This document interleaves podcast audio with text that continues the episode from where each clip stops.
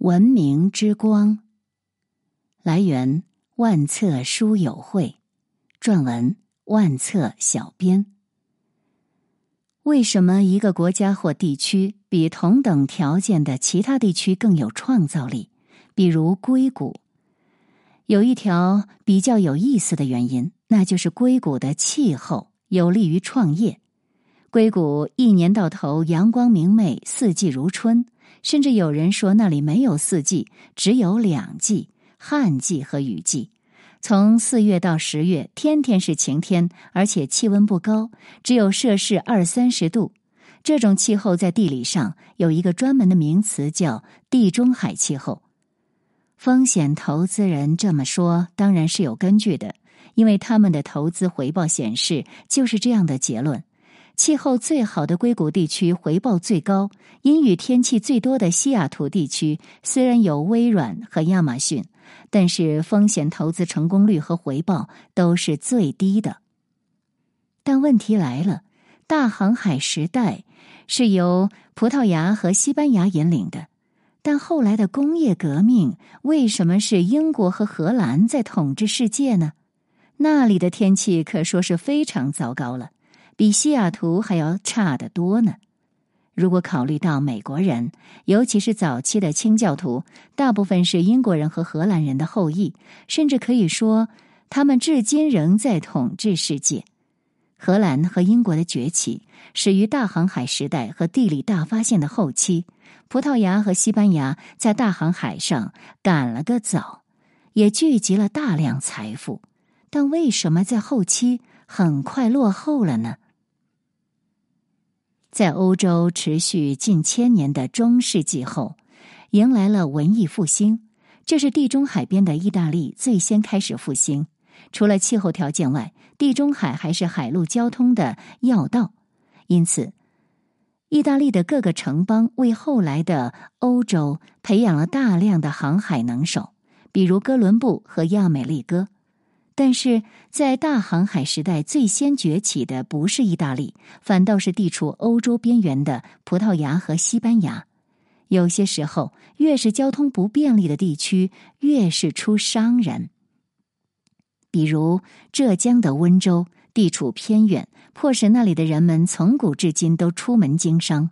葡萄牙和西班牙也是一样，这两个国家交通最不便利，因此最有动力去寻找通往亚洲的新航线。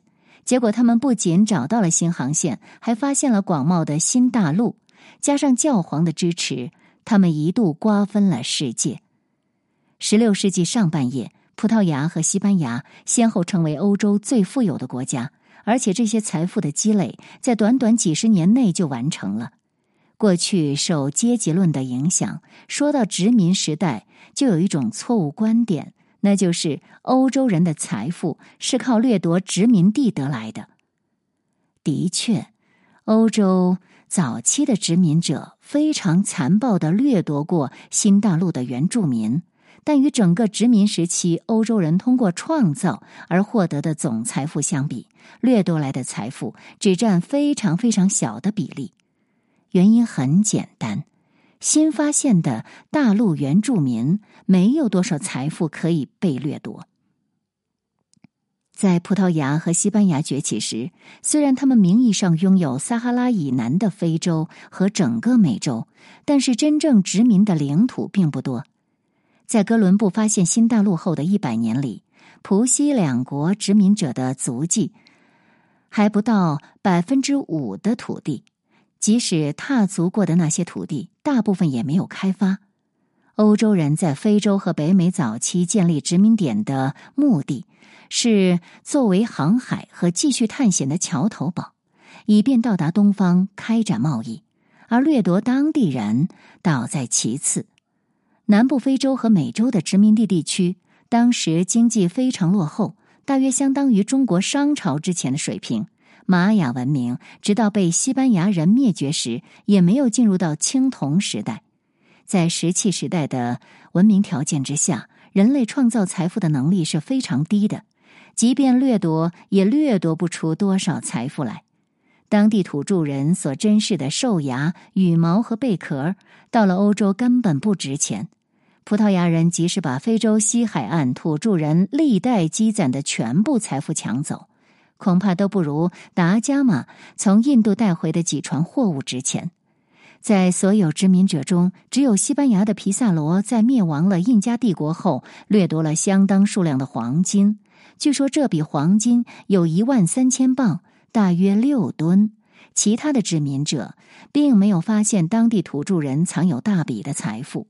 然而，即使是皮萨罗的这次掠夺所获的黄金，也不过是后来西班牙人黄金开采量的百分之三左右。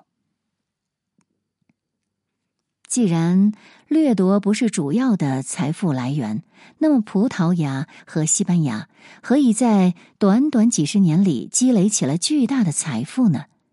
这里面另有原因。在大航海时代，葡西两国的财富来源是不同的。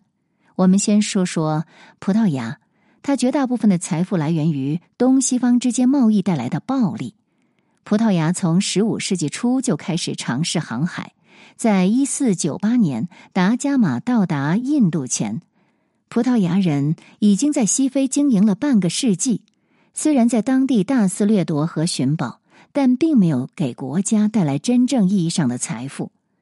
葡萄牙的发迹是在达伽马绕过非洲，到达印度并带回香料以后。葡萄牙人在同阿拉伯人争夺亚洲香料市场时获胜，并且在接下来的半个世纪里垄断了欧亚之间利润最丰厚的商品贸易。当时，亚洲的香料和中国的瓷器在欧洲的价格是产地价格的上百倍。只要带回几船香料或者瓷器，卖掉以后挣的钱就抵得上很多欧洲国家当时一年的 GDP 了。葡萄牙第二个不光彩的财富来源是贩卖奴隶。大航海时代到来之后，工业和贸易发展需要大量劳动力，而欧洲自身又提供不了，于是就到非洲去抓黑奴。最初，非洲的奴隶是贩卖到欧洲，而不是美洲的。非洲和美洲之间的奴隶贸易是很后来的事情了。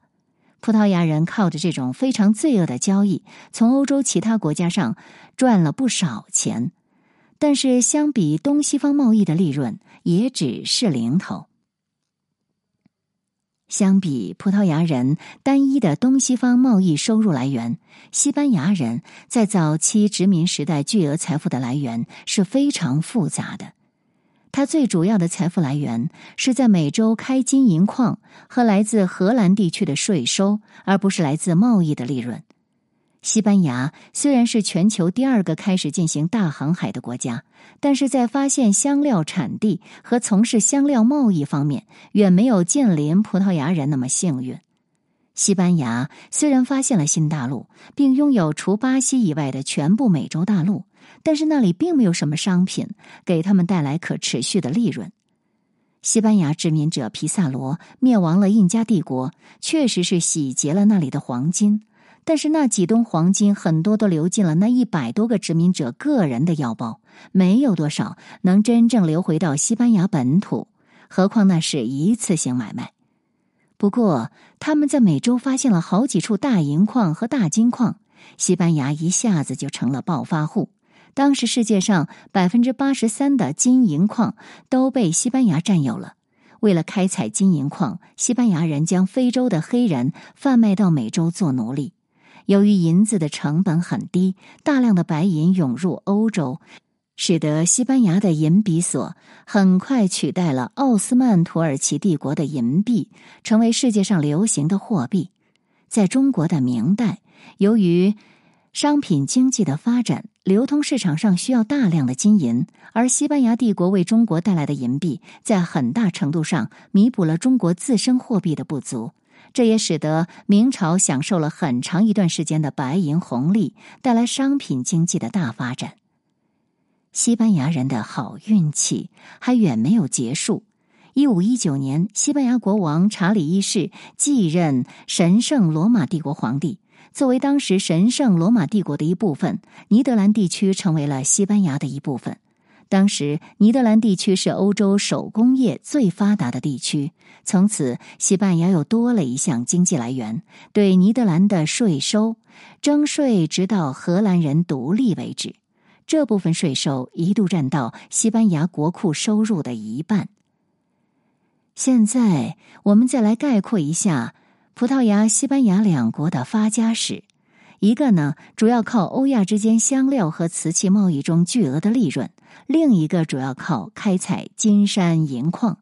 如果葡西两国能够善用这钱财来发展工业、投资教育和科技，今天世界的历史可能会被改写。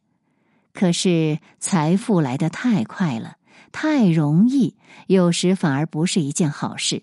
就如同暴发户成了土财主。那么有了钱以后，这两个国家不约而同的走上了同一条道路——花钱。我们之前说，西班牙从美洲挖出的银子，三分之一用于购买中国的货物，甚至有人认为明朝灭亡与后期西班牙向中国输入的白银减少有关。可见西班牙当时对中国贸易贡献之大。今天，在中国的一些古玩市场上，依然找得到当年西班牙的银币，可见当年西班牙白银流入到中国之多。西班牙人和葡萄牙人购买其他地区的商品也是毫不吝啬的。除了购买奢侈品，葡西两国还修建了很多宫殿和教堂，还做了一些比花钱买奢侈品更没有意义的事，比如发动宗教战争、破坏生产。到最后呢？是什么价值也没剩下来。大量不义之财的涌入，不仅没有对他们国家的工业化发展产生正面影响，反而摧毁了两个国家工业发展的进程。既然银子可以直接从矿里挖，而且是让非洲的奴隶去挖，不需要自己动手，那我何必还要从事生产呢？不仅如此，他们还赶走了上万名外国工匠。尽管理由是那些人不信奉正统的天主教，久而久之，西班牙和葡萄牙便习惯了用高价从外国购买商品，国内的工商业反而极度萎缩。今天，除了一些手工业，西班牙和葡萄牙在世界市场上都没有数得上的工业。有了钱之后，西班牙人连田都不种了。本来气候非常适合发展农业的西班牙。反而成为了粮食进口国。为了保证海上贸易，西班牙用黄金白银建立起一支强大的海军无敌舰队。靠着无敌舰队，西班牙不仅在殖民地可以称霸，连欧洲各国也要让他三分。一五八零年，西班牙兼并了葡萄牙，成为了历史上第一个日不落帝国。这时，西班牙帝国也发展到了它的顶峰了。挂着红十字风帆的无敌舰队横行四海，西班牙的大帆船遍及世界各地。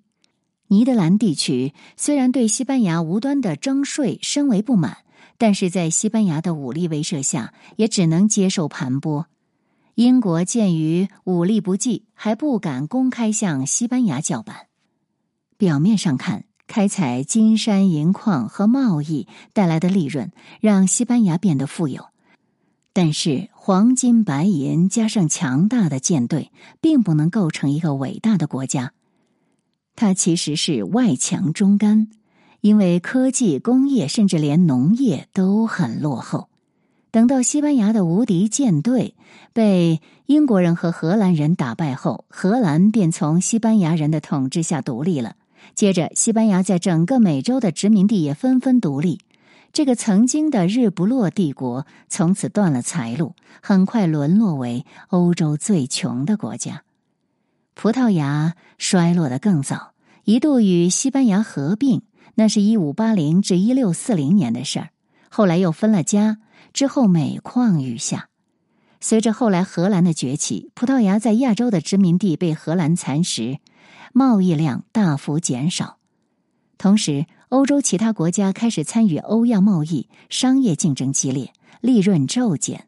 达伽马时代一本万利的贸易早已经一去不复返。